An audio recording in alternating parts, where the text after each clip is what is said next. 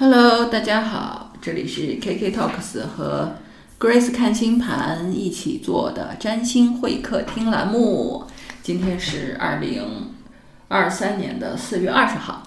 Hello Grace，Hello KK，大家好。大家好。我们之前啊，就是上周上传了两期，呃，讲职业发展的呃这个博客，然后呢，有很多小朋友给我们留言，啊，谢谢大家。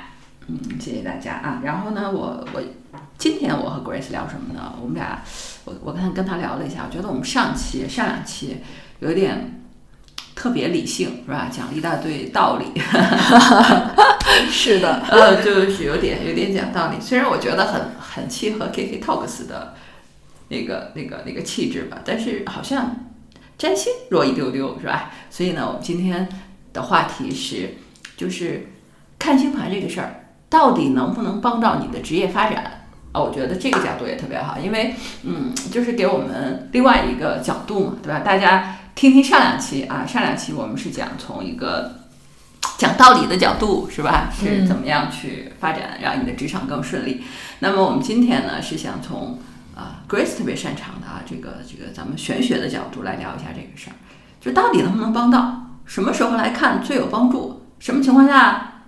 看了也没有，或者说什么情况下不需要看，或者什么主题不需要看哈，就大概是这一类话题啊，所以我们来聊一下吧。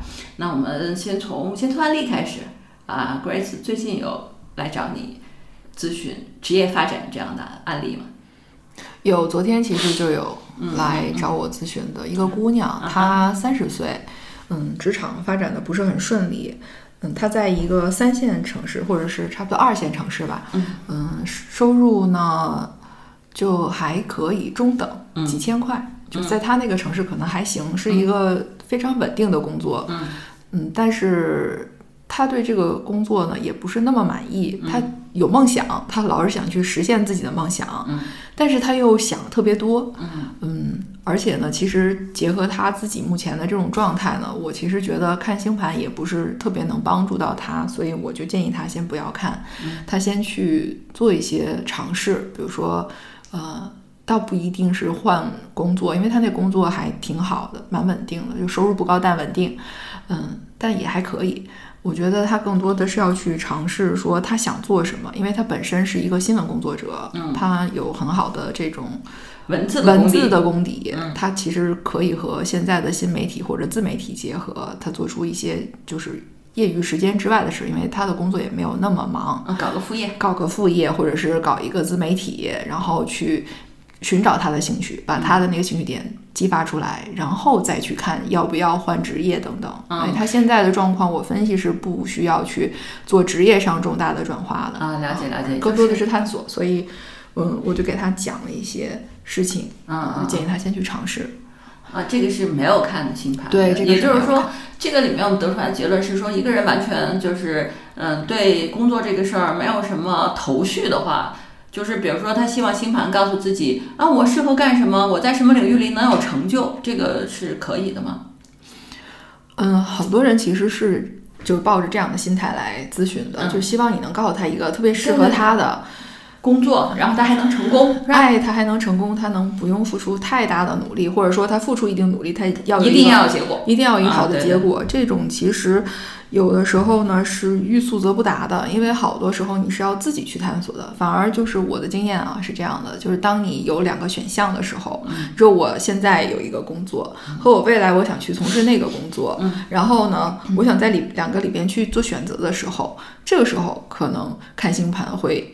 有一些帮助，是因为实际上他对这两个工作他都有认知，嗯而昨天我拒绝的那个朋友，是因为他不知道他未来做什么，嗯，他只是有一个想法，说我想去做一个大的事儿，一个梦想的事儿。但是我当我问他说你的梦想是什么呢？然后他就说就不知道，啊，他就不知道。就像有的朋友，我问他的时候，他可能就会说我要去改变世界。那这个梦想就太宏大了，不是说它不好，但是就没有操作性。嗯，当我们谈到职业的发展的时候，我觉得就是占星术帮到你的是一些非常，在我这个角度是非常具体的层面，比如说你现在面临的选择，嗯，或者说你未来一段时间的职场运势，哪怕说你想看一下你整个职场的发展的状态，嗯，这个都是通过星盘可以给到你的。比如什么时候是需要做出改变的，嗯，那么什么时候可能是你要保持稳定的，什么时候可能是你要蛰伏的，嗯，这个在星盘的运势里边你是可以看到，还有你自己是否有。工作的主题、职业的主题，呃，或者是成为领导，还是说是成为一个很好的下属，对吧？它这个是从星盘里能够看到的。但是，那如果你自己对自己毫无觉察，然后完全就是想听别人告诉你你怎么怎么做，这个它是没有什么。我觉得是没有什么帮助的，就像那个有一个渔夫，嗯，他特别擅长打鱼，他有三个儿子，他每天带着儿子去打鱼，然后把他毕生的所学都教给了儿子们，然后儿子们就是都不会打鱼。后来别人就问他说：“你怎么教的呢？”他说：“是因为我把我所有的经验都告诉他们了，但是因为他们儿子都没有去操作，没有自己的实操、自己的感受，他对打鱼这件事情没有自己的那种体会和自己的思考，所以那些东西。”你交给他，他也接不住，嗯，也不会真正变成他的财富。所以在我们去做任何咨询的时候，不管是职场、关于个人、关于什么情感关系的职场这样的一些咨询的时候，都是你先对这个问题有过自己的思考，然后就是你你带着问题去咨询，这样可能能更好的帮助到。嗯，我觉得这个也跟你说二十五岁以下不要看也有关系啊。反正就是说，也还是说他要对这个问题有一些具体的认知，他在一些具体的问题上有卡点，这个时候就会比较能够帮到他，是不是？对的，就比如说来咨询职业的，那无非就是这么几点嘛，是吧？你是想去嗯在职业上面有发展，还是说你想去赚钱？他基本上职业就是这样的两块儿嘛。那么，如果是想在职业上有发展的话，你就会看一下他的星盘，他有没有职业主题。如果他完全没有的话，你可以就比较坦诚的告诉他说，你就做一个你你觉得 OK 的工作就行了，因为你会知道他在职业上不会有什么太大的发展，就是他把自己的能量都投入到那儿的时候，可能也只是一个。对于他个人来说，并没有那么大的帮助帮助的事情。对，但是如果有些人呢，他你看到他的星盘里边，他在事业宫或者是工作的那个宫位里边，他有很强烈的主题。比如我就是一个，我在工作的宫位里边和事业宫里都有强烈主题的。那么这样的人啊，他在职业上面的咨询就非常的重要，可能会能够帮他去理清他的对于职业的这些想法。他的这种对于职业的期待，或者是理想主义的一些东西，别人可能不理不理解，觉得说不就是一份儿就是换换取生活，什么换取收入的工作嘛？你为什么要投入这么多的心血和这么投入理想主义呢？但是就是对于我们这类的人，我觉得这种职业咨询就非常有价值。嗯嗯，然后还有就是说，嗯，如果一个人，嗯，他对自己的职业就是完全没有任何想法的时候。嗯，或者过于理想的时候呢，那这可能都不是一个适合去做职业咨询的好的机会，因为你给他讲的一些东西，可能他完全就不在 get 不到，get 不到，不在他的认知框架里，就是是这样，我大概是这么理解，就是说，如果他有具体的卡点，就比较能够帮到他，因为可以从呃他自己的星盘的角度以及运势的角度，能够帮助到他，就是他现在是一个这个卡点能不能。解决以及在两个选择之间哪个对他更好，这样子。对，是的。虽然就是很多朋友来找我咨询，但我并不是说你来了我就一定马上就给你做咨询，我还是要评估一下就你的状况，你现在是什么样的一个状况，然后你这种状况就是咨询能不能帮到你。对于有一些朋友，我会给他们一些建议，比如昨天的那位朋友给他了一些职场的建议，还有建议他去尝试一下自媒体，然后呢，他也也帮助到他，但并不是通过占星的方式，而那些就是。是，就是他确实在职业上面对比较重要的抉择，而且他自己也有过认真的思考，他卡在这儿了，然后需要有一个另外一个角度的视角去帮他分析一下。那么这种情况呢，我的咨询通常会对他们非常有帮助。那我们举个例子吧，昨刚才也都是在泛泛的讲道理。我记得有一个硕士毕业的小哥，他已经二十五岁以上了，然后他之前从来没有工作。没有找工作，嗯，而且他是一个特别好的大学硕士研究生，本科也很好。嗯然后呢，他面对的职业选择呢，就是，嗯，回老家四线城市做一个父母安排的公务员，还是留在一个新一线城市去，呃，在大学里边当个老师。嗯啊，而且这个大学老师的职业可能还是比较好的这种。好像不是个老师，我印象里，因为如果是个大学老师的话，这个就不存在这个选择。不不不，就是就是留在大学里工作吧，啊，可以这么说吧，对对对，就不是说当大学教授讲课那种，但是他也会涉及到一些讲课，或者说和就是有机会在大学里工作。对对对，嗯他就是在大学里边工作，就是大学的留在他的学校里边工作，嗯，这样一个选择选择。就比较为难。对他的为难之点就在于，嗯，如果是回到老家去的话，他那个工作可以一眼望到头儿，然后他就觉得那我这个学历是吧，就浪费了，有点儿。还有就是那种生活，他就觉得好像不不太想接受，嗯。但是留在这个大学里边当，嗯、留在大学里工作吧，嗯，他他也觉得好像又离开家乡，因为父母还是希望他能回家嘛，是个男孩子，所以呢，他就比较纠结，然后来想要做选择，嗯。啊、那这个就是一个安逸的生活和一个你不太知道未来怎么样，啊，又对对离开家对，有点惶恐的这种生活。对对对这个能理解。对，然后呢，他来看星盘特别有意思的事情是我看到他的，其实他的工作里边，他的工作的工位里边其实没什么主题的，嗯所以他纯从工作的角度来选的话，这两个都可以嗯啊，就看他选哪个。但是呢，同时看到了他的盘里边呢，实际上他的主题都在他的夫妻关系上，嗯。就是他的婚姻，嗯、这块儿，还有说他有很强的和别人去合作的这种能力，嗯，然后他有很强的可能去帮人家做咨询，啊、或者是这种一对一的这样的一个能力。嗯总之呢，就是，嗯，从他星盘里边来看，就是他和别人建立关系以及他的婚姻，可能是他生活中的重点。嗯，所以呢，在他去做职业选择的时候，他就要考虑女朋友的因素。对他就要去考虑和婚姻有关的因素。嗯，那么问题就来了，这是他开始没有说，但是后来就是说到这儿，聊到这儿来说的。他的女朋友就是已经在这个新一线城市里边当了公务员了。啊，而且就是也是他的同学嘛，关系就是两个人是校园恋情，好几年感情非常好，而女朋友非常优秀，他女朋友也是他那个老家的，他女朋友就不选择回老家，嗯其实回去也能当公务员，但是就不想过那样的生活，他就留在这个一线城市考了个公务员，所以现在就是他如果想继续这段感情的话，他别无选择，他要留下，嗯。但是那边呢可能就没法跟爸妈去交差，嗯。嗯，他就得想办法怎么去说服父母。嗯。但是，一看到了就是这种关系呢，当然后来也看了一下他们俩合盘啊，就是他这个女朋友其实还是挺旺他的，嗯。就是应该说是那种很好的伴侣吧，很难得的这种伴侣，嗯，所以呢，就是说，在他本来单纯的就是考虑职业选择这两块儿上面呢，呃，婚姻的选择可能也成为了一个很重要的一个砝码，嗯，然后最后他是决定留在这个新一线城市嗯，啊，我觉和他一起奋斗。嗯，我觉得这个还挺有意思的，这个还挺有意思的，就是。嗯，首先我觉得刚才你说的这个，首先第一点就是看星盘有没有职业事业主题，这个也挺重要的。就是人人都觉得自己嗯 应该和能够去拼事业，其实也不一定，就是你可能没有这个主题，不用在这儿这么较劲。对，可能就是去找一份工作谋生。嗯，然后看看可能有没有财富的主题或者情感的主题，就是这一辈子你还是要让自己过得开心一些。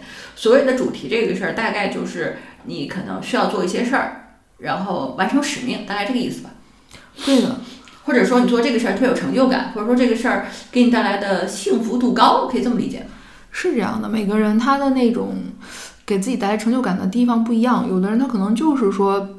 家庭婚姻不重要，我就是要去奔事业，嗯啊然后在事业上就做出点成就来，他就觉得自己人生特别无憾啊、嗯啊！这种这种人也也有，有的人可能就是老婆孩子热炕头，这才是最重要的，就什么事业呀，就是成不成名、成不成家呀，没有那么重要。没有那么重要，就是我要有一个我自己的家庭，我把这家庭经营好，这个对他来说就特别重要。哎，我觉得这个特别好，就是你就是聊到这儿，我觉得这个特别好，是因为可能现在这个环境太卷，搞得就好像一个人不搞事业就很奇怪一样。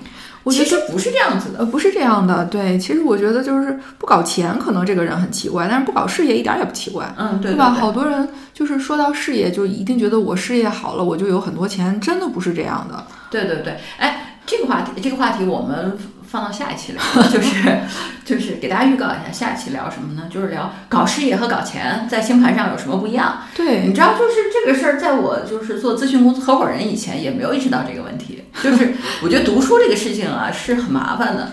就是读书多的人，我觉得思维有点受限制。就是我会以为，就是就事业就是赚钱，就是这是大概其实是因为这是你觉得赚钱的唯一路径，唯一路径啊，所以你把这两个事情等同起来了。其实跟这个没有关系。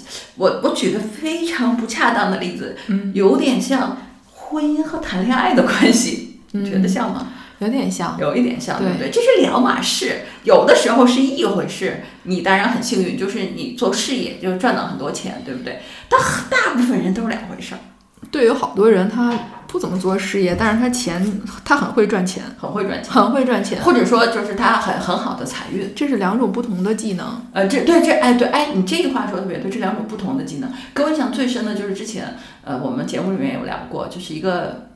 嗯，姑娘来找你看盘，然后呢，她就是说他要看事业，对，然后你一看盘，跟他说你没有事业主题啊，对不对？对，那女孩就 shock 了，说我看了好，别人问我都说我有事业，都说我可以搞一搞事业的，我我我我没有事业主题吗？Grace 当时跟他说说你没有啊，你是情感主题，但是你搞钱不错，就是你赚钱蛮厉害的。他一下就释然了，他说确实是这样的，我就是我就是。蛮蛮赚钱的，但是不是我的事业，对吧？去年我记得他是做海运的嘛，外贸海运的。他说就是我也没有做什么，就赚很多钱。然后别人跟我说搞事业，我也觉得搞。但你现在告诉我说我没有事业主题，太好了。我其实没有那么想去搞一个事业，尤其是你还告诉我说我财运很好，那太好了，对吧？我我确实是回归家庭这个事儿，就是对我来说我更开心一些。所以我觉得这个就特别好，就是你看现在所有东西，我也不知道是不是我被大数据筛选过了，就推给我的全是各种 就是卷的案例，对不对？现在好了，跟人工智能卷，就是人卷还不够，你知道吗？还要跟人工智能卷，就是有一点有一点没有奔头的感觉。而且啊，就说到卷这个事儿，我加一句，就卷这个事儿是没有，就是呃小朋友们有一种会对卷的，就是向往，你知道，尤其是精英，他对卷这个事儿有一个向往。就会觉得说卷的事业才是一个我发挥发光发能的呃发光发能的机会。我给你们讲一个例子，就我一个朋友吧，他就是啊，就是挺厉害的精英，复旦的吧，应该是复旦的，特别厉害。就是他之前这工作，他能因为什么？他能因为这工作不够卷辞职？你理解一下，你知道吗？我知道这个朋友特别想的，就是他一定要卷。然后呢，他就进了一个特别卷的一个环境。然后呢，就是换了工作多久啊？后来跟我说有点卷不动了，就是卷上有卷，就是你以为你够卷了，就是卷王上面还有卷王，就卷这个事儿是没有尽头的。所以，嗯，就是大家可以以搞事业为目的，也可以为搞钱为目的，但不要以搞卷为目的。这个我觉得是是个问题，是吧？对，我觉得大家多听听我们的播客，就前面讲的职场的事情，可能这个事儿就自己想开了。赚钱啊，就是和做事业没有必然的关系，对，是两回事儿。对，虽然我们会看到媒体里边介绍很多企业家，他们赚了很多钱。嗯，但那个都是少数，大部分企业家可能就倒闭了，百分之九十九的都倒闭了，你没看到而已，对吧？OK，所以呢，就是我们就是把这岔一下，是因为刚才提到主题的问题，事业主题这个事儿，对吧？那嗯，我们现在呢继续来聊，就是就是在职业发展这个事情上，看星盘能不能够，到底能不能帮到，对不对？刚才讲了一个呃研究生毕业的优秀的小哥，是吧？就是看星盘。那相当于给他自己的考量因素里面增加了一些砝码，在其中一边加了一些砝码，所以他做了一个决定，对吧？这是帮到他做职业选择。那么，呃，我们再问问 Grace，就是大家在做职业选择这件事情上，其他的案例来帮我们理解理解。职业选择其实有好多，比如说你要换工作，嗯在一个职业赛道的时候，你想换工作，对这个时候来看是有帮助吗？呃，这个是非常重要的。我之前可能在咱们的播客里边讲过，有一个姑娘，她是在，就是一直在读名校啊，然后一直到国外也去读了硕士，回来以后进了体制，然后做一份就是他们家整个都在这个系统里边工作的这么一份好职业，又稳定，收入也不错。但是他就真心不喜欢那个工作。这个女孩在三十岁的时候来找我，嗯，她要去，她辞职创业，嗯，做自己喜欢的，就是和服装啊、美呀这些有关的。然后呢，就是一个人做所有的事情非常辛苦，又要进货，又要拍，又要发自媒体之类的。但是呢，他就是工作，他非常开心啊，然后也开始赚钱了。但是这个选择呢，就是他的家人就完全没法理解和接受，对，因为他们全家都是搞那个行业的，嗯，也是传统行业，所以呢，他就需要就是对于自己要选择是不是回去，还是说继续留在这个。他自己选定的行业里发展，来做一个选择选择评估。虽然他自己心里很想留在这儿，但是他的阻力也是巨大的。这个时候他来看这个星盘，实际上就告诉他他的职业。他首先来说，他是在十宫有主题的，他是有一个事业主题，他是会成为创业者的。嗯，他不会是一直在一个什么体制里面去当个螺丝钉那种人，不是。所以他迟早会出来。第二一个呢，就是他适合的那个行业，其实是和他家里人从事那个传统行业是不不搭嘎的，并不是那个行业。星盘上能看出来可以看出来，就看出来你适合什么工作，你适合什么职业。比如说你六宫是主题很强，比如我是吧，六宫的主题很强，那么我就知道啊，我适合在某一些行业里边去工作。嗯，你看里边落的星体，落了很多颗星，然后还有他的星座。然后你就大概知道你适合做什么行业。然后呢，同时呢，有的人啊，比如说我时工，我也是有主题的。所以呢，你要再看十宫。就如果你做一个打工的人，你就看六宫；如果你想做一个啊高管或者老板、创业者、自由职业者，你可能就更多的要去看十宫。然后呢，因为我十宫也是有主题的，所以你看你做打工人的时候做什么，做这个创业者的时候你做什么，嗯，它都是能够给你一些指引的。有时候就这两者，它其实是非常呼应、非常不一样的。但有的时候有呼应，因为刚好我十宫的守护星落在六宫。所以呢，它是互相呼应的，嗯，但不是所有的人都这样，所以这个就是说，每个人他自己的星盘的分析是是不一样的。那刚好呢，我就说到刚才的那个女孩，她是一个时宫是有主题的。而且呢，他的那个主题呢，工作的各种选项和他原他原来家庭从小培养他做的那个事儿就没有任何关系。嗯，但他从小就特别渴望去做他现在的这个工作，服装设计。对，就差不多是他的内心的一个呼唤，而且也是他也是他的使命。这么说吧，也是他的使命。所以他就会在三十岁，你说三十岁土星回归嘛，二十九岁半哈，土星回归，他会在三十岁的时候做了这个重要的决定。嗯，然后就是惊掉他。家人的眼镜哈，惊掉眼镜，惊掉下巴，但是他就特别笃定。然后，而且呢，这个咨询以后，他也非常的坚定的去做自己的那个选择，就是在你就是通过看星盘理解了天命所在。哎，对的，就是支持了他的选项。哎，我觉得这个东西很重要哎，就是就是说，你比如说你隐约的觉得说你适合做什么事情，或者你擅长做什么事情，但是你周围的环境、你的认知、你的理性都不支持你这个东西。都不支持你，你你你你心里的这个冲动也好，呼唤也好，都不支持。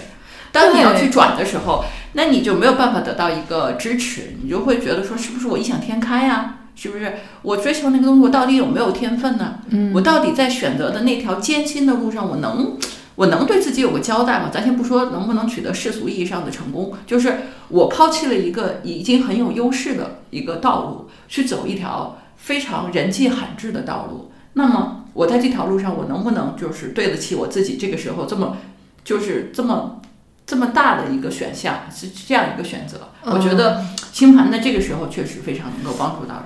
对，其实就是说他他其实自己知道自己应该做这件事情，他选的这个事情，但是拉往回拉的力量太强大了，而且他的习惯，所有的人都都无法理解他为什么会去做这件事情。对对对，嗯，所以呢，他就特别需要一个。嗯，就是对自己的未来的道路有一个理清，有一个了解。对，而且对自己有一个了解，就是对自己有一个更深入的从另外一个层面的了解。对，嗯，我觉得这一点就特别厉害。你知道，就是我们上两期节目里面讨论的东西，嗯，就永远也没法解决这个问题。这就是我觉得，就是命运，或者说是。因为那些学，因为那些人他可能没有这个什么时工的主题，他没有这种就是我一定要去自己去做一番事情的主题。不，我的意思是，就是有些人感觉到自己有这种主题，但我的意思是，这种情况下，除了玄学，除了星盘这个东西，没有什么其他的工具能够帮助到我。我是这个意思。哦，我明白，对吧？你比如说，你用理性，不管用，对不对？你画什么分析图，你也分析不出来自己适合走那条道路，还真是，对吧？我们就讲一大堆，我们 MBA 学一大堆商业模型，你告诉我什么时候能够用这个来这个东西来给你做这种选择，这个是不不可能的。你知道吗？就是这种选择哈，就是让职业上有巨大转变的这种时刻，它常常不是一个理性的，不不完全是理性的，它有的时候可能更是一种内心的呼唤。对对对，所以这种直觉的。呼唤就是我要去做这件事情，因为我自己也经历过就职场上的一些转换嘛，嗯，然后我也是就是跟随着自己的直觉，当然可能这有的时候过渡期是有 有一段时间，可能有几年的过渡期，对吧？然后我来慢慢的去过渡过来，但是当你内心的那种直觉在呼唤你的时候，你就会就是像那个。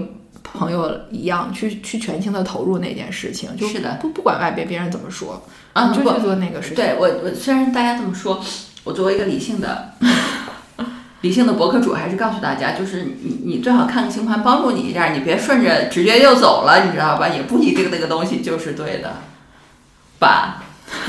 对对对，你这么说也对，就是因为有的时候他可能直觉是一过性的。对呀，你过两天你你你你不觉得这是个使命了？你可怎么怎么所以我昨天那个朋友，我才跟他说，你现在不应该去做占星咨询，你就是要去做自我探索，把你想做的那个梦想，呃，你去做点什么事情，你去看一看，先做几件事儿出来，对呀，才知道你擅长做什么，适合做什么，你想做什么。他现在是完全不知道自己想做什么。对，你知道人有职业幻觉，你知道吧？刚才我们讲的一个激情使命的故事，我再往回拉一拉啊，这个东西是因为让我是会有职业幻觉。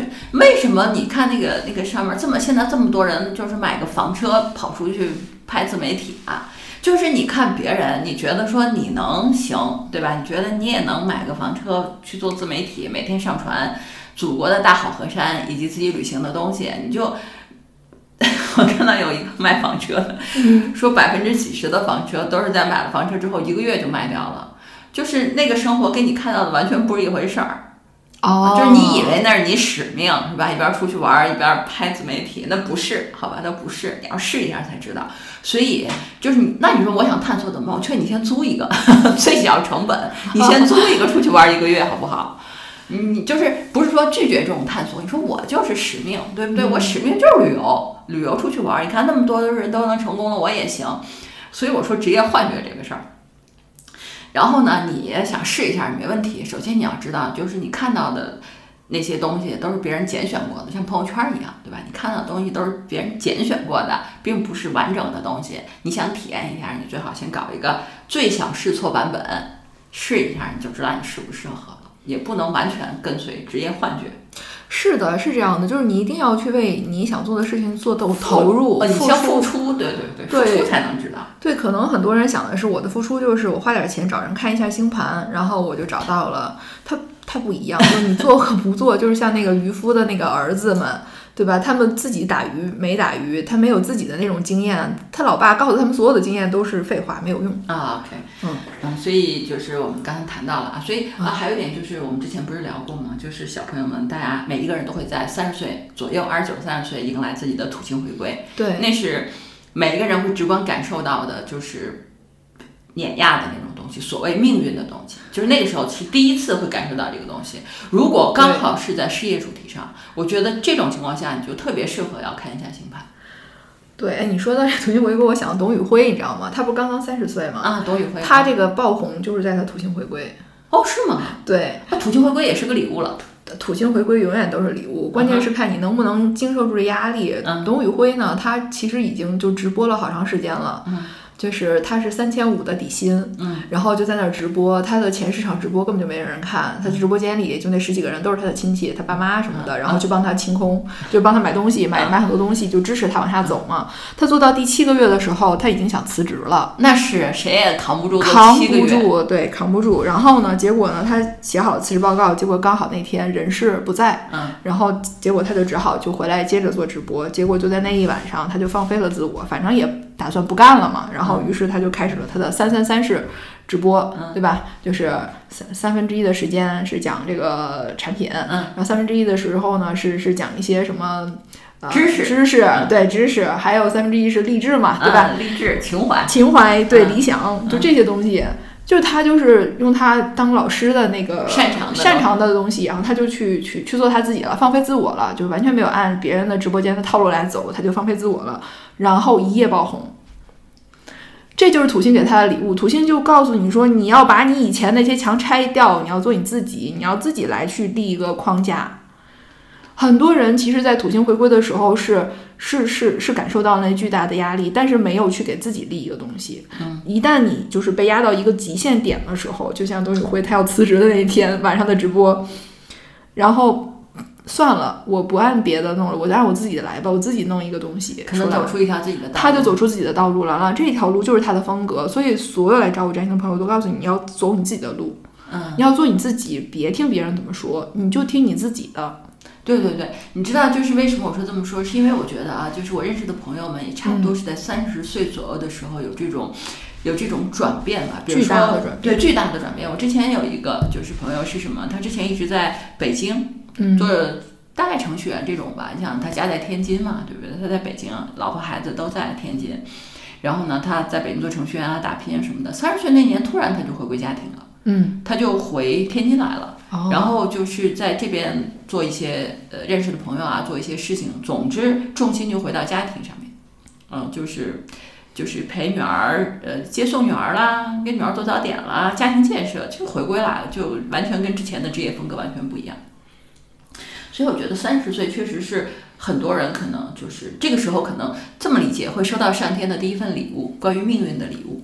这是一个大考，就是你得先去考那个考试，就像你要艰难的先播七个月，就是场场尬聊，是吧？然后坚持着走下去，走到那个交卷的那个时刻。对，所以就是，但是，嗯，很多人就，所以就是三十岁左右，或者你遇到命运考验的时候，就迎难而上，就不要害怕呀，是不是？就是这些故事是告诉大家，就是你你就，呃，我当然也不是说什么都应该坚持，但如果一个事儿你确实挺想干的，就是特别难，但我劝你就坚持坚持。对的，昨天那姑娘后来她就就问我嘛，她说：“你看我就是想做这个，我怎么才能成功？”嗯我说：“你先别想那么多，你先去做，你先去做，就是所有的想法你都把它放到一边，嗯，你只有一个念头说我想做这事儿，我就去做。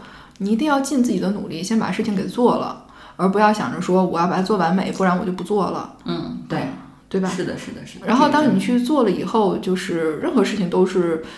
就是慢慢积累出来的，你做的越多，就越有感觉，就越能知道啊这个事情适不适合你。其实我在职业上面，我也走过好多弯路呢。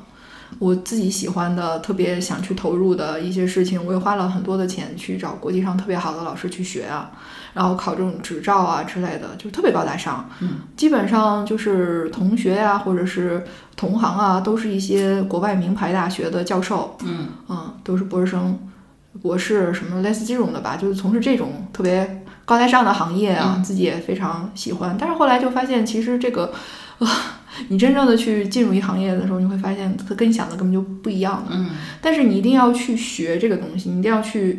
去投入的学了，然后你进了这个行业，你才能知道真相是怎么样。你到底适不适合你自己？适不适合你自己？其实还有很多的老师从事这个行业，他们也还可以也还做的不错，也有很多很好的 case 出来。但是你就知道这个不适合你，这个最重要对，。这个不适合你，和你自己对这个行业的理解是不一样的。对对对对对。嗯，所以我觉得不管什么吧，自己想做的事情，在自己能力、呃条件，就物质条件和时间精力都允许的情况下，你就尽尽可能的去做、去尝试，而不要先去问说这事儿我能不能，我适不适合，你做了就知道。对这个东西，没有人能给你答案。问题在这儿，就是你你你说你能问谁？你比如说你问一个大佬，大佬也不知道呀。对呀、大佬怎么能知道你擅长什么，不擅长什么呢？对不对？对呀、嗯大佬也不知道董宇辉播了七个月以后，他突然就能爆红了。对啊，是啊，大佬只是给他个机会，在那儿一直说。对对对，是这样，他自己也很努力，对吧？他七个月那么煎熬，他也没有放弃，一个一个月三千五的底薪。对，他也打算放弃了。对对对，他是，但是就这个时候，就是当你到了一个极限的时候，转机就在他后面。你知道吗？就是你说这非常对，就是当路行至水穷处，坐看云起时，是吧？就是哎，那拐角就遇到了不一样的风景。但是如果他当时没有去放飞自我去播这一场，那可能就不一样了，就变成了第二天，然后他去辞职，然后告别了直播行业，那就没有他了。你看啊，大家听到这里就能知道我和 Grace 的区别。Grace 会说“坐看云起时”，然后充分说明他是一个，他是一个水象的星座。我会怎么来形容这个呢？我会说“黎明之前的夜最黑暗 ”。对对对对对，就是这样子。我是个土象星座，你这个土象星座，那那个表达非常诗意嘛，是吧？坐看云起是非常好。嗯，好，我们再来讲个例子吧，就是就是在职业转换的时候，因为我觉得例子能够帮助大家去理解，因为你会，呃，就是想一下，如果自己在那个位置上，是吧？那个那种选择，所以我们再讲一个吧，就是职业，呃，他可能换工作之类的这种东西来找你啊，怎么帮到他这种。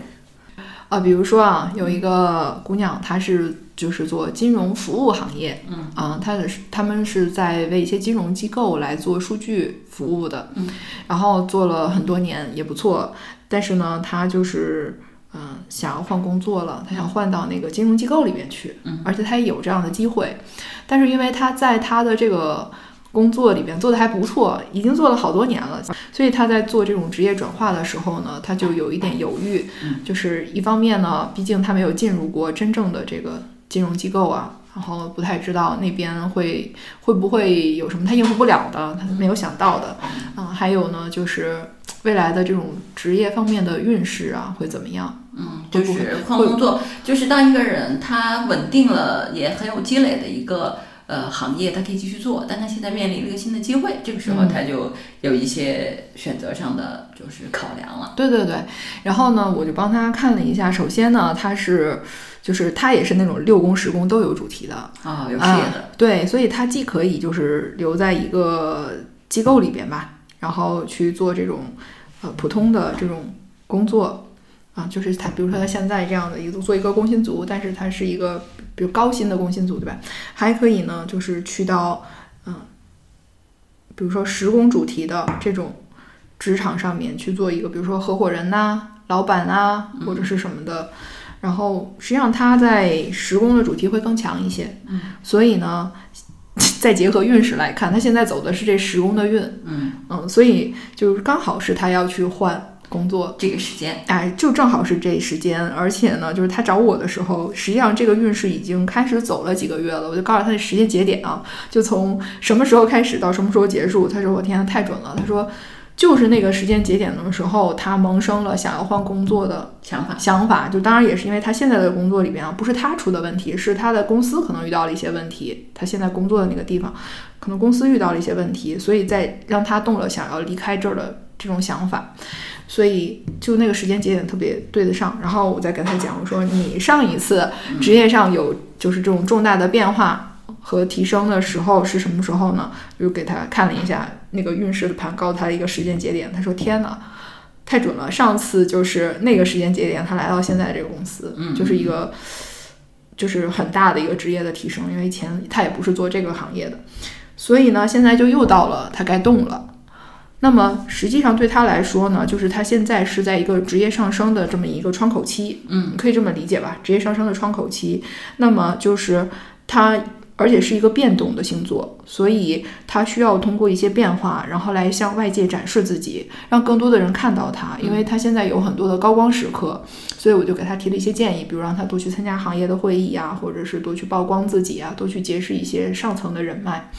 即使他不是换到现在想去的这家公司，他也可能去换其他的公司，也可能更好。因为这个窗口期向他展开，就说明他是有变动，并且会会会往上走。而且这次的话，应该不是一个普通的这种基层员工。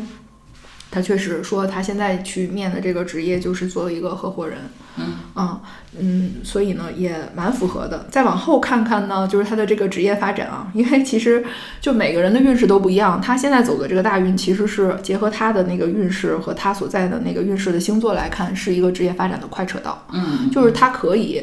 快速的去发展变化，嗯，而且去开开始尝试很多新的事情，不一定需要把它去持续多久，但是呢，他不断的去尝试新的东西，就能让他快速往上走，嗯，然后，嗯，但是再过几年，再过几年的话，接下来的十年左右就是一个慢车道了，嗯，就是可能这条路上会有很多的规则，会有很多的限速，它就不会像现在发展这么快了。但是可能它会就是是有一个职业的更高的位置吧，他可能会承担比较大的责任。嗯啊，所以一般来说，这种职位就是做领导了，做管理者，或者是做嗯做领做老板啊这样的一个职业。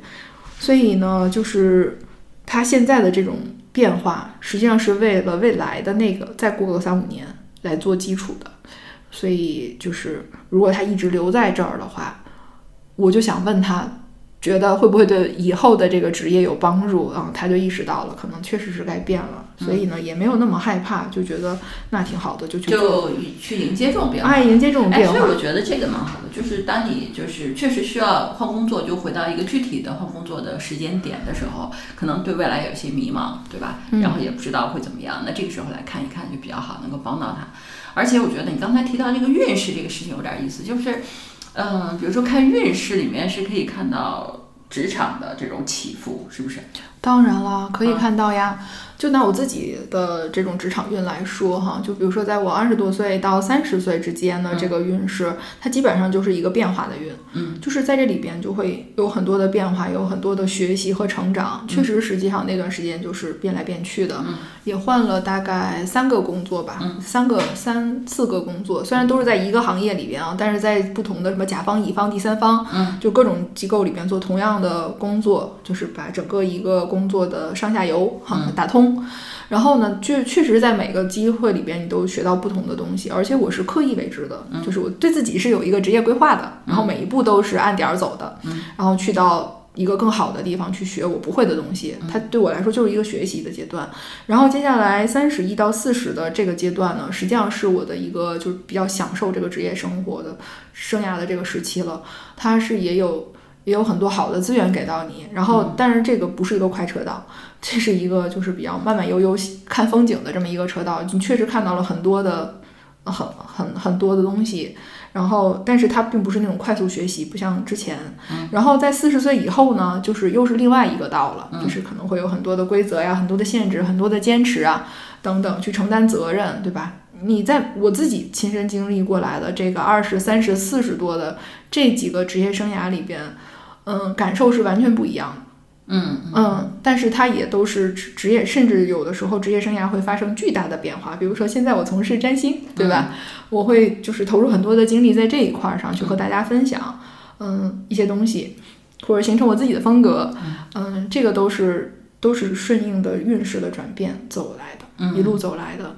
那有些人呢，他可能也是，比如说找我来看职业的，有的女孩儿她会觉得，哎，我我已经换了十个工作了。然后我就都没有找到我自己适合做什么。其实他刚好就是在那个变动的运势里边，十个也确实有点夸张了。是有点夸张。但是我还遇到过换更多的，就我自己同学在毕业的前三年换了十多个工作，真的啊、一个女孩儿。那简历不就花了吗？是的呀，后来她就嫁人，就当全职太太了呀。你这个完全没有说服力。不，她孩子上中学以后，她就又出去工作了，后来做那个就是做新媒体编辑，哦，也还好也做的蛮好的。哦，嗯，对。那就是说，有的时候他就频繁换工作，可能刚好是运势使然。对，刚好是运势使然，他那段时间他就是定不下来，尤其是比如说你的星盘里边变动星座很多，和你工作相关的这几个位置，它又都是变动星座，或者是四轴都是变动的。因为我们知道四轴是一个星盘的那个支撑支撑嘛，对吧？然后那四轴最上面那个顶点就是事业事业点嘛，它如果是个变动星座的话，那变来变去是很正常的。嗯，六宫头如果是个变动星座，比如说像个射手啊、双鱼啊、处女啊这样的变动星座，那你那你工作中有变化是很正常的，不变才不对。所以好多人来找我问说，哎，说 Chris，我工作老变化，我就觉得这样好像特别不稳定啊，我很很着急什么的。你一看他星盘，你就会告诉他说，你别怕，就是你的这种工作，它就是在变动中求机会、求发展的。如果不变，反而就不对了，就没有机会了，并不是所有的人都是稳定的。四平八稳的那样子。对，不是所有的人都是稳定的。你会看到有好多的人，他尝试了很多工作，他在每一个工作里边他都赚到钱，他都有成长，因为他就是一个变动的，他就没有办法去持久。嗯，有的人你会看到他一直是在开始一个工作，但是他就不是不适合去持续，所以还是要结合自己的星盘的特点去找适合的工作，嗯，这会比较好一些。啊，我觉得这个这个还还挺好的，就是 有些时候这种变动可能就是因为这个原因啊，所以就是会会会多一些。对，那嗯，有没有什么人就是因为职场运气的起伏这种来找你？就是比如说他是职业低谷啊什么的这种，有这样的例子吗？有的呀，其实这样朋友还挺多的。比如说有一位自由设计师啊，他其实以前是在嗯很大的这种就是国际性的这种广告公司啊做的非常好。然后呢，但是他突然他就是想自己做了，嗯，然后就就出来做了。可是他出来的时候呢，实际上是赶上他的运势不是很好的一个阶段，嗯，所以就是。比如说，他还是有一些之前的客户会给他 case 啊，和他合作呀，然后也有收入啊，但是他就觉得可能收入就比以前少很多了，嗯，而且呢，可能要为催款啊这些事情，就是他之前完全不用自己担心的事情去去去焦虑了，嗯，对，嗯，然后还有就是可能会觉得有一些对对于未来职业的迷茫嘛，虽然他自己在一个大的。团队大公司里做的很好，但是自己出来发展就是没有那么顺利啊，就非常焦虑。实际上，如果赶上他的运势也不太好的话，他是很难去很难去开解自己，说不要害怕。对，因为他会对，又是做自由职业，又没有什么人可以商量和开解自己，又会怀疑自己那个选择对不对，那个压力是巨大的，我能理解。对对的，对的，就是从一个机构里边出来，然后自己做，嗯，是会有很大的落差的。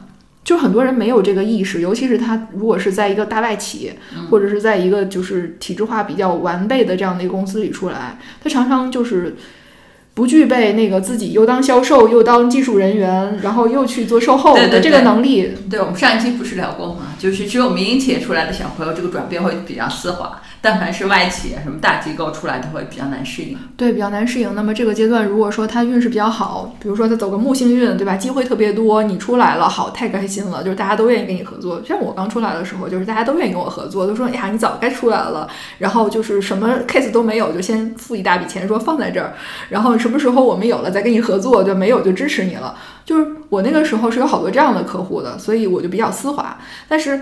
这些姑娘啊，或者是小伙出来的时候呢，可能他们没有料到，就是没有这样死忠的客户啊，对对对，或者说可能正好赶上前两年大家都比较的封闭嘛，比较艰难，可能没有那么多的 case 出来了，所以就是他们也感感觉到了那种压力嘛，嗯嗯，这个时候就是属于他的低谷期，比如说赶上土星运啊，或者赶上一些比如说嗯比较压力的那种什么冥王星啊什么之类的这种行运的时候，他就会。就比较自我怀疑，我这样走是对的吗？我甚至他们有的时候会觉得说啊，我该不该去一个小城市发展？或者说我去一个小城市，我用我现在的积蓄，可能我还能过得不错。可是你知道吗？就是这种时候看星盘就特别重要。比如他们会来问说，我现在自己创业了，然后我是在大城市还是在小城市？我是应该回家乡还是留在这个六亲无靠的大城市里？对对，尤其是女孩，因为繁华又冷漠。对，尤其是女孩，因为她们可能那个时候。一直在忙事业，还没有好的稳定的感情和家庭，对吧？这对于他们人生选择和最开始那硕士小哥是一样的。嗯，所以呢，这个时候来看一下星盘呢，就能帮他们理清一些思路。就不管你是走还是留，其实就是搞清楚了一些事情，更好的去做决定嘛。那么，比如说我这个客户啊，他实际上就是特别适合在一线城市，因为他的资源都在这儿，北上广深都可以，可能北京会更好一些。然后他的客户呢，也都是这些一线城市的大客户，嗯。嗯，而且而且他们都认可他的能力，只不过他现在是就是事业的低谷，事业的低谷，但是运势不好，运势不好，但是呢，就是他其实是可以，就是从他的盘里边呢看呢，他还是有贵人的。他的贵人是什么样的人，我也给他讲了。什么样的人，然后跟他说，你去和你之前认识的什么什么样的人去联系，你一定要主动联系对方，然后告诉他们说你自己现在出来做了，然后有什么合作的机会，让大家多考虑考虑，哎。他呢，实际上你知道，就是很多，就是不管设计师也好，哈，咨询师或者是律师，呃，律师啊，你位吧，就是有很多专门就是在技术上很好的人，他其实不擅长去向别人推销自己啊，对对对对对，对吧？他会觉得我做的很好，你知道我，你可以来找我，对吧？但是你不像他去说的话，他是不会主动来找你的。对，你至少要告诉他说，我现在自己出来做了，然后有什么 case 的话，我我愿意跟你合作，是吧？大家都好谈。你至少要告诉别人这个，但是他当时呢，就是没有太多的去说，他会觉得不好意思，特别处女座的能量太强了，就是不好意思，他可以把个事儿给你做好，但是你让他说你来跟我合作吧，给我点机会吧，他就说不出 说不出口，你知道吗？我说你一定要突破你这一点，就是因为这也是你服务的一部分，你让别人看到你的主动性。嗯，对。啊，后来他就真的去找行业大佬去讲了，就以前合作过的一些大佬们去讲了这个事情。结果别人就真的就是给他抛橄榄枝了，就是愿意说好呀，说我后边要做个什么项目，到时候我们一起啊，怎么怎么样的。然后他就也有了一些就是 case 啊，就慢慢的哎就好起来了。然后，但是呢，在这个过程里边，因为他那个运势啊还是很很很很很压抑的那种运势，所以就精神状态不是很。不是很好吧？有的时候就会莫名其妙的陷入那种自我怀疑，啊，无助排解，又没有什么朋友啊、家人在身边，没有倾诉的。所以呢，就我觉得我的咨询，包括售后哈，这种沟通哈，都是其实给大家很多心灵的这种陪伴吧，安抚和陪伴，对吧？然后我就告诉他说，你这个运势啊，就是确实我能理解你现在什么感受啊。但是呢，也没有办法，就是你只能熬过去。就这个运势，它是在什么时候会结束的？结束了以后，你就不这么想了。虽然你现在可能不相信，但是我告诉你，那个点过去以后，你马上就不这么想了，豁然开朗。然后结果就到了这个时间点前大概一周吧，然后来跟我说，Grace，你真是太准了。他说，我现在真的就是你跟我讲了这个运了以后哈，我就是到了这个月差不多。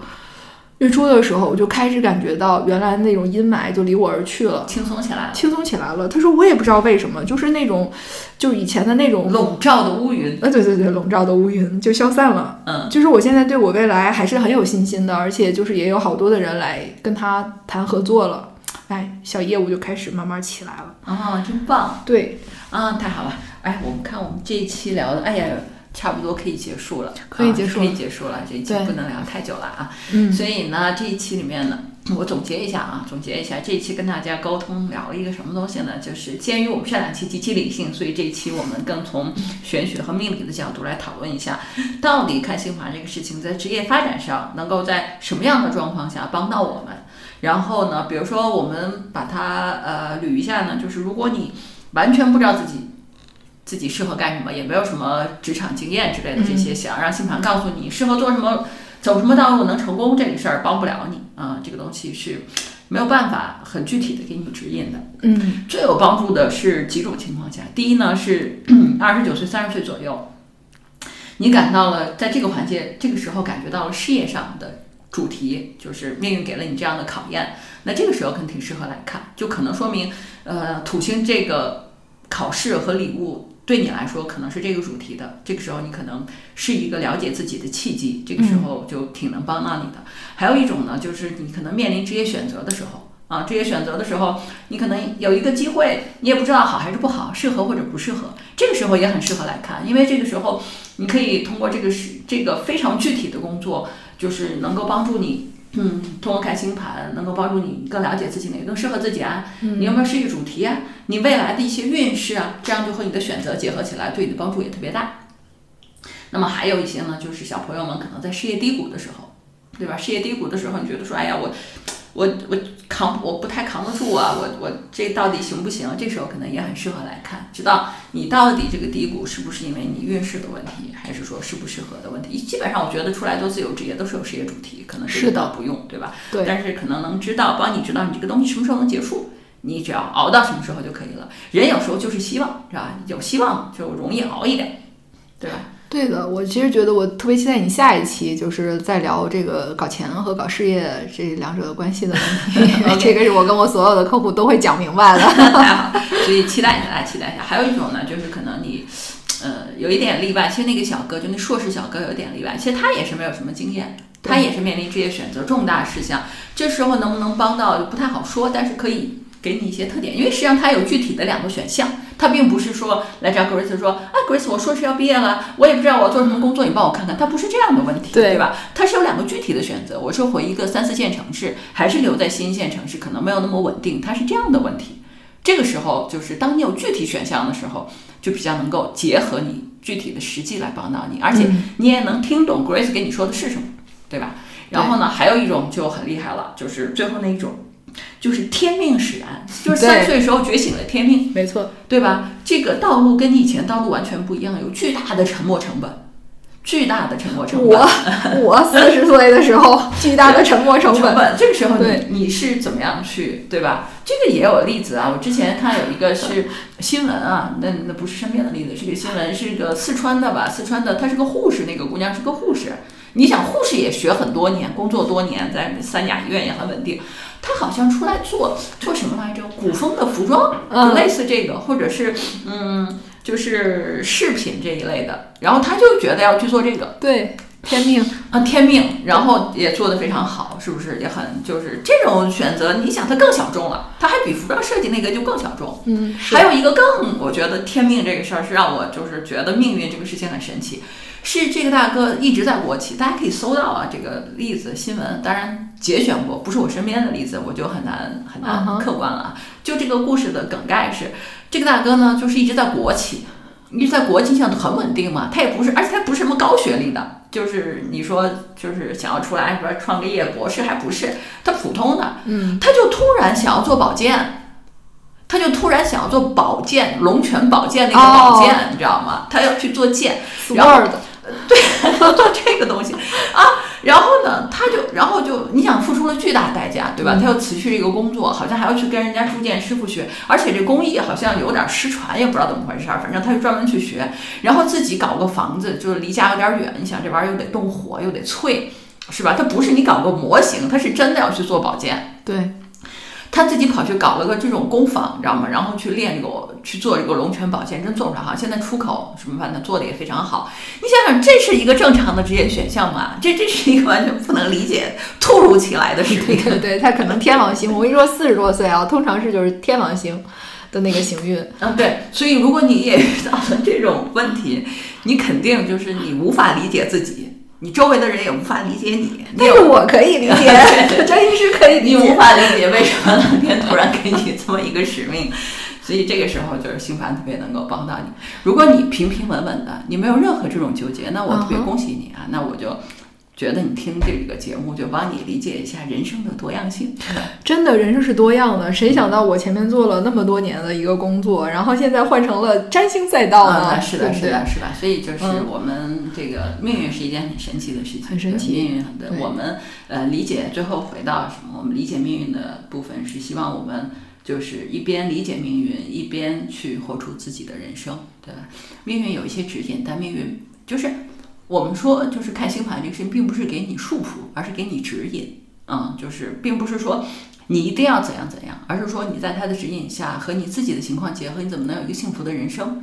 所以就是并不是说呃应该去完全的去按命运来怎么怎么样。所以嗯，是的这个部分也希望给大家建议，它就像一个手段。比如说，我们每个人都是受科学教育出身的，对不对？你也不是每一天都在想这个公式怎么算，对不对？这个热量是多少，你也不是这样活，对不对？所以就是这些东西都只是人生的工具。自我认知百分之七十，嗯命运百分之三十啊对，就是星盘这个工具，它是给你给你助力的。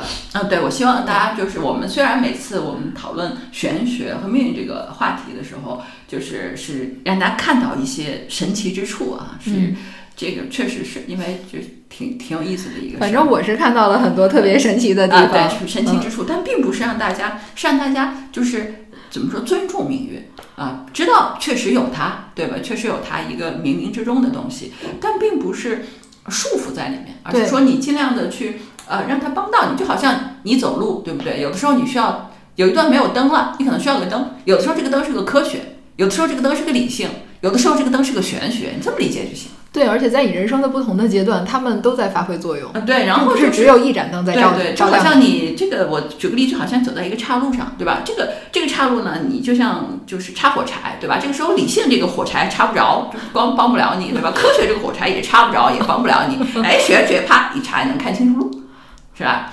有的地方，你比如说我遇到了一个具体的科学问题或者职场问题，这时候玄学这个火柴就有点粗了，你知道吧？就是就是 有点在这儿没有用武之地，就去听我们前面那两期，好吧？前面那两期是关于理性能够帮到你的啊，所以就是希望能够帮到大家吧。这是今天这期节目，好吗？那我好的们下期见吧，拜拜拜拜。